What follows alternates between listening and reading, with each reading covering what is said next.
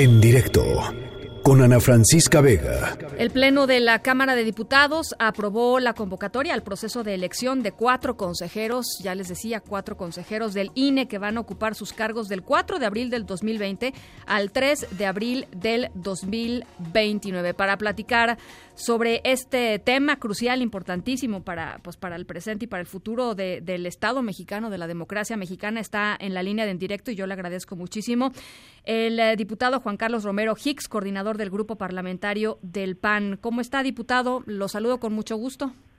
Ana Francisca, buen día, un privilegio platicar de estos temas de democracia. Adelante. Pues al contrario, diputado, ¿está satisfecho el, PAN con lo que se aprobó hoy, al menos, de arranque, digamos? Con la convocatoria, sí. Debo destacar que este es el inicio de un proceso que, como ya se comenta, debe terminar a más tardar el viernes 3 de abril, que es el viernes premio, previo a la Semana Mayor. Es muy importante que sea un proceso ciudadano de inicio a fin, que no tenga sesgos de partido ni ideología, ni grupos de poder, ni grupos gubernamentales tratando de ingerir en la decisión. Esta, junto con la parte presupuestal, es probablemente la decisión más importante que esta Cámara de Diputados le dejará a México. Conviene recordar que todavía hasta la elección de 1988, las elecciones en México no eran creíbles.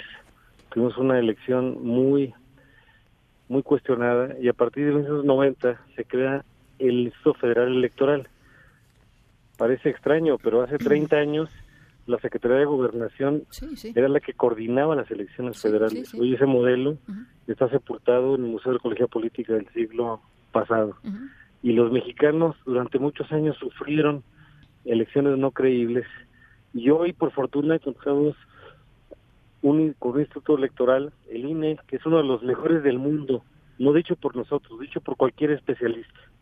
Han ido a hacer misiones a muchos lugares del mundo y no es común lo que ya tenemos aquí, por ejemplo, una credencial de identificación con fotografía, un padrón con fotografía en la casilla, los vecinos cuidando la elección, el mismo día de la elección en el programa de resultados electorales preliminares tenemos casilla por casilla, voto por voto, este tipo de conteos. Y la propia Constitución nos marca seis valores fundamentales. La elección debe dar certeza, legalidad, independencia, imparcialidad, objetividad y el máximo de transparencia. Estas cuatro personas que se van a integrar al Instituto Nacional Electoral van a cuidar y desarrollar los procesos de 2021, la presidencial del 24 y la intermedia del año 2027. Es una visión de Estado con mayúscula, en donde todos estaremos a prueba y todos los mecanismos son perfectibles y pervertibles. Son tan buenos como la calidad ética de los protagonistas. Y es una visión de Estado que debe de configurarse por todos nosotros. Hoy hace una semana después de 14 meses, finalmente los coordinadores de San Lázaro tuvimos la oportunidad de platicar con el presidente de la República y él nos reiteró que él no se va a involucrar en esto, que es una tarea de la Cámara de Diputados, y tuvimos la palabra. Y hace dos días, el martes, la secretaria de Gobernación nos dijo lo mismo, también queremos que así se, se haga. Entonces ahora lo que ha procedido es la emisión de la convocatoria Segundo, se va a instalar un comité técnico de evaluación. ¿Conformado por, quién? Son siete personas. Eh, la Cámara de Diputados pone tres. La CNDH uno, ¿no? La Comisión de Derechos Humanos dos. Dos. Y el Instituto Nacional de Acceso a la Información otros dos. Son siete personas. Siete personas deben de estar blindadas de credibilidad, lejos de cualquier criterio de partido o de ideología. ¿Y le parece que están dadas las condiciones, diputado, para que eso suceda? O sea, después de lo que sucedió, por ejemplo, con la CNDH, eh, es pregunta, ¿eh? después de lo que sucedió eh, con, el nombramiento de, Rosario eh, Piedra Ibarra y con los pues ataques, sí, hay que decirlo, los, los cuestionamientos que se le ha hecho desde, desde distintos actores de Morena e incluso desde el propio presidente al Instituto Nacional Electoral y a la, a la pues a, las personas de, la, eh, de los consejeros ciudadanos les, parece que están dadas las condiciones para que eso suceda vamos a hacer nuestra parte para que así sea. Este proceso tiene que garantizar paridad de género. Al menos dos de las cuatro vacantes se dan para mujeres.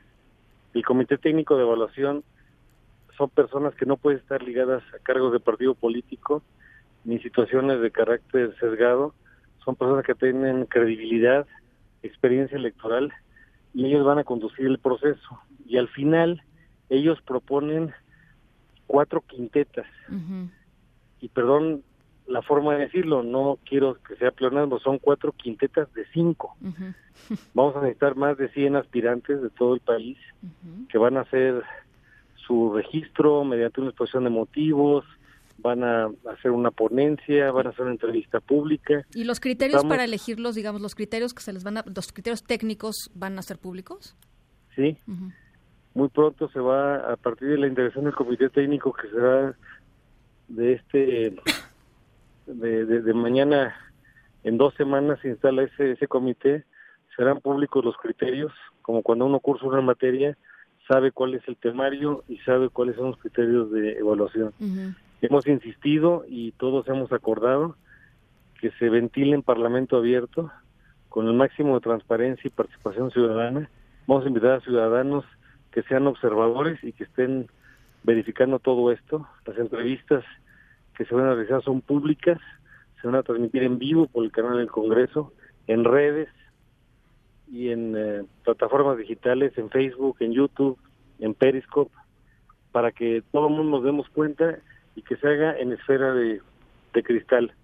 Se van a anunciar los criterios de evaluación para verificar los requisitos legales. Habrá un examen de, conocimientos probablemente diseñado por el Ceneval, el Centro Nacional de Evaluación, que se especializa en ese tipo de circunstancia. Cada aspirante presentará un ensayo inédito y habrá una entrevista pública. Además, vamos a llevar, porque tuvimos recientemente en los procesos de órganos autónomos una caja negra que no sabía quién estaba entregando papeles, se va, se va a conocer prácticamente en línea, se van a conocer las informaciones, se pudo verificar todo. De los candidatos y candidatas. De los, de los aspirantes y de todas las personas, hacemos una invitación para que nos propongan quiénes pueden estar en ese comité técnico de evaluación y, y una enorme cantidad de personas que puedan competir para llegar a una decisión final. A partir de la recomendación del comité de, evaluación, entonces ya vendrá en su momento la votación. Esto será en los primeros días de, abril.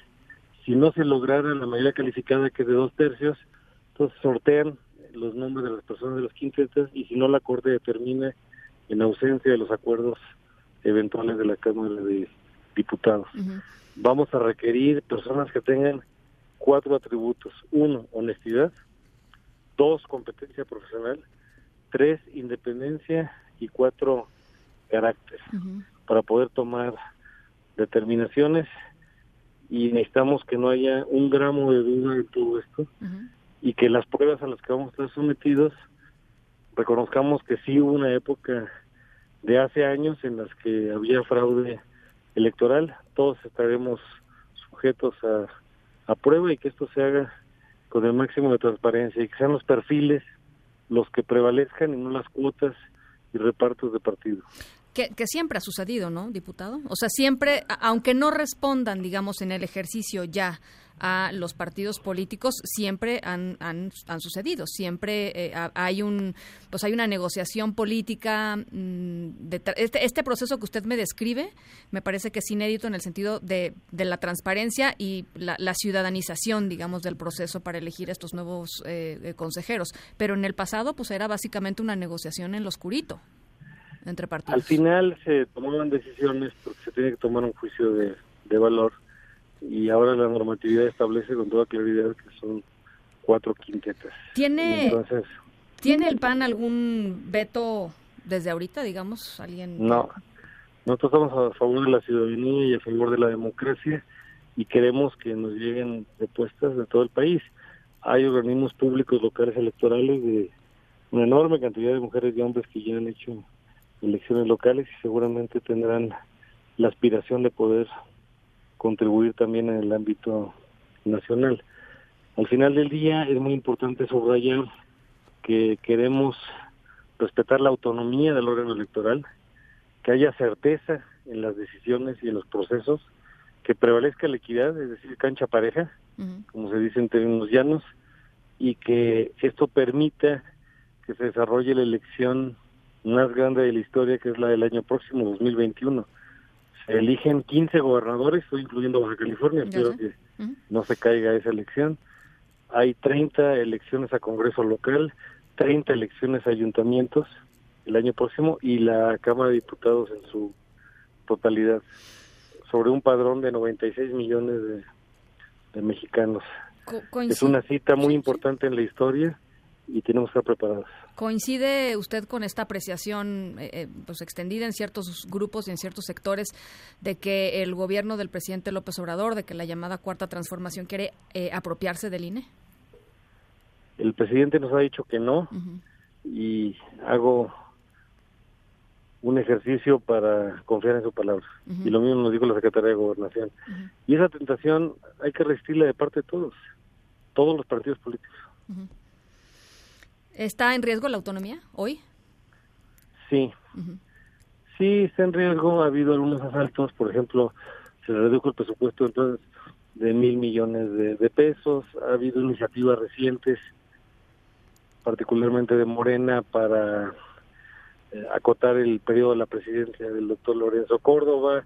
Hay propuestas de Morena para hacer una reforma política y que no se alinee el que nombre, por ejemplo, los organismos públicos locales y electorales, sino que sea la Cámara de Diputados. En fin, hay un límite legal, que es la última semana de mayo, para hacer cualquier reforma posible en materia legal, porque el proceso de la elección del 2021 en el ámbito federal empieza la primera semana de septiembre con la convocatoria que hará el Instituto Nacional Electoral. Entonces tenemos, si es que va a haber todavía modificaciones legales, como plazo hasta el, último día de mayo.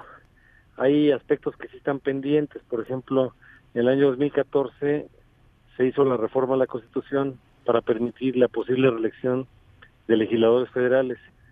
Está todavía por revisarse la legislación para ver en qué términos se va a lograr. De no producir esto el Congreso, sería el Instituto Electoral y los tribunales los que determinarían las reglas sobre cómo se va a desarrollar. estamos ante un mundo en donde queremos subrayar que esto debe ser con el máximo de transparencia y los mejores perfiles. Bueno, pues vamos a estar muy pendientes porque lo mismo lo mismo sucedía y perdón que repita otra vez el ejemplo, pero quedó muy grabado en, la memoria de, muchos lo que sucedió con la CNDH. Este, es más, la votación fue pública. Fue una mala experiencia, fue un fraude muy frente al mundo. Eh, y, bueno, pues eh, por supuesto que vamos a estar eh, acompañando este proceso. Yo le agradezco mucho, diputado, este, estos minutos. Ana Francisca, un abrazo. Un abrazo. Nos toca a todos construir la democracia. Un abrazo de vuelta. el coordinador del Grupo Parlamentario del PAN, Juan Carlos Romero Hicks. En directo, con Ana Francisca Vega.